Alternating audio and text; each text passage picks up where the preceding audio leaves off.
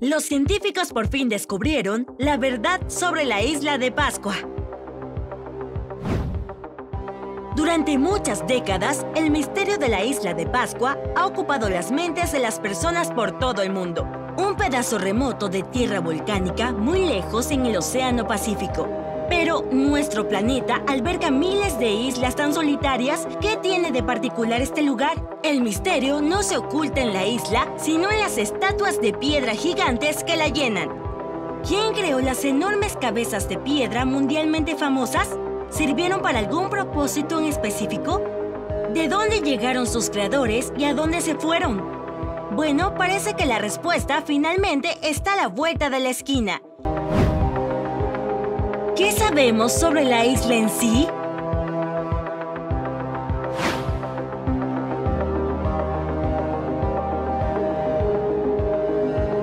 Rapa Nui, que es el nombre dado a la isla de Pascua por sus primeros habitantes, es parte del territorio de Chile y está ubicada en el Océano Pacífico Sur. Hasta ahora, puede considerarse fácilmente como uno de los lugares más distantes en el mapa del mundo se encuentra a 1930 kilómetros de Pitcairn, que es su vecino más cercano.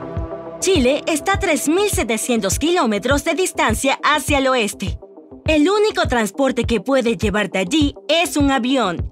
Si quieres llegar a este punto de destino, tendrás que volar 5 horas desde Santiago, Chile, a la isla de Pascua. La superficie de la isla es solo de 100 kilómetros cuadrados y tal tamaño, a decir verdad, es un pequeño territorio para servir de hogar a 887 enormes estatuas de piedra. Aquí hay algunos hechos interesantes que quizás no sepas sobre ellas. Las estatuas llevan el nombre Moai. Comenzaron a tallarse en algún momento entre los siglos XIII y XV las estatuas de Rapanui se reconocen fácilmente gracias a sus caras peculiares. Tienen narices largas, barbillas anchas, orejas rectangulares, cejas pobladas y ojos profundamente hundidos. Hey, it's Kaylee Cuoco for Priceline. Ready to go to your happy place for a happy price? Well, why didn't you say so? Just download the Priceline app right now and save up to 60% on hotels. So, whether it's Cousin Kevin's Kazoo concert in Kansas City, go Kevin, or Becky's Bachelorette Bash in Bermuda, you never have to miss a trip ever again. So, download the Priceline app today. Your savings are waiting. Go to your happy place for a happy price. Go to your happy price, Priceline.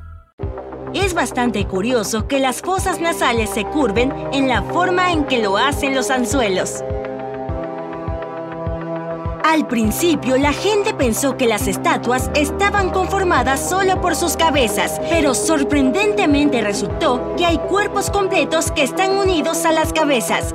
Este hecho salió a la luz durante las excavaciones en mayo de 2012. Los cuerpos estaban ocultos bajo tierra, de hecho, las estatuas son muy altas. La más grande tiene 10 metros de alto y pesa 90 toneladas. Pero ese no es el récord. Una estatua desterrada en la isla estaba incompleta, pero de acuerdo con los cálculos científicos, tenía que alcanzar los 21 metros de altura y pesar alrededor de 297 toneladas. Aún así, las cabezas de las estatuas visibles desde lejos representan tres octavos del tamaño de cada estatua, en cuanto los brazos fueron tallados contra los cuerpos, descansando en diferentes posiciones. La mayoría de las estatuas, 834 de 887, fueron talladas del material llamado toba, que es, de hecho, la ceniza volcánica comprimida. Curiosamente, todas las estatuas, excepto un grupo, miran hacia el interior. Significa que sus espaldas están dirigidas al océano. Tal vez la razón para eso fue la creencia de que las estatuas eran los protectores de los aldeanos y por eso estaban vigilando el asentamiento. Las únicas estatuas que no se ajustan a este patrón se pueden encontrar en Ahua Kivi, un lugar sagrado para la gente de Rapa Nui. Hay una estatua única en la isla.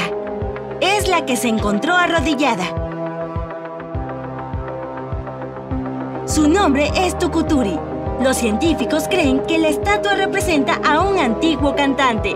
Su posición se asemeja a la que la gente tomaba en el Festival de Rui. La cabeza de la estatua está levantada bastante alta e incluso puedes notar una barba.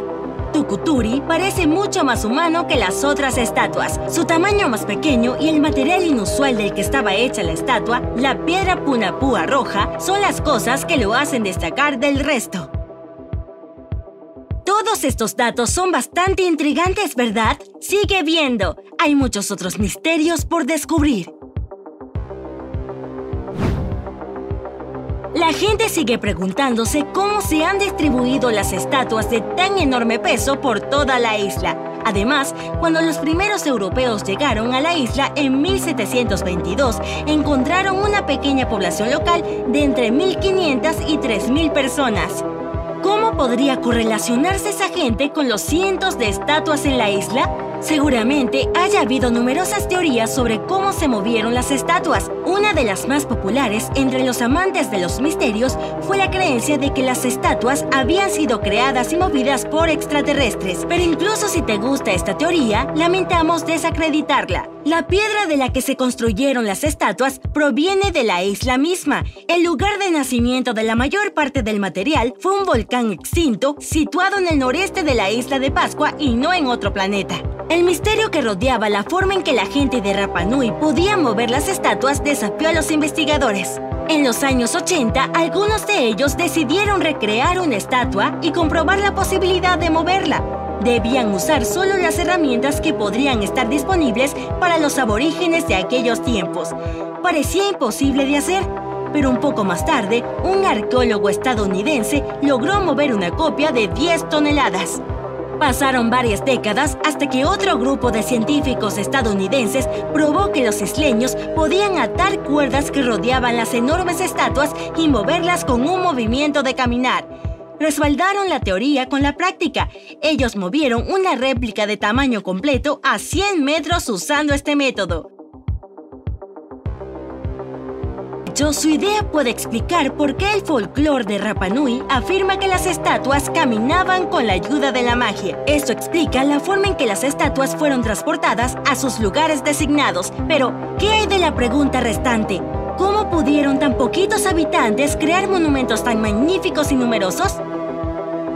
Recientemente se realizó un nuevo estudio para especificar el número máximo de habitantes del apogeo de la civilización de la isla.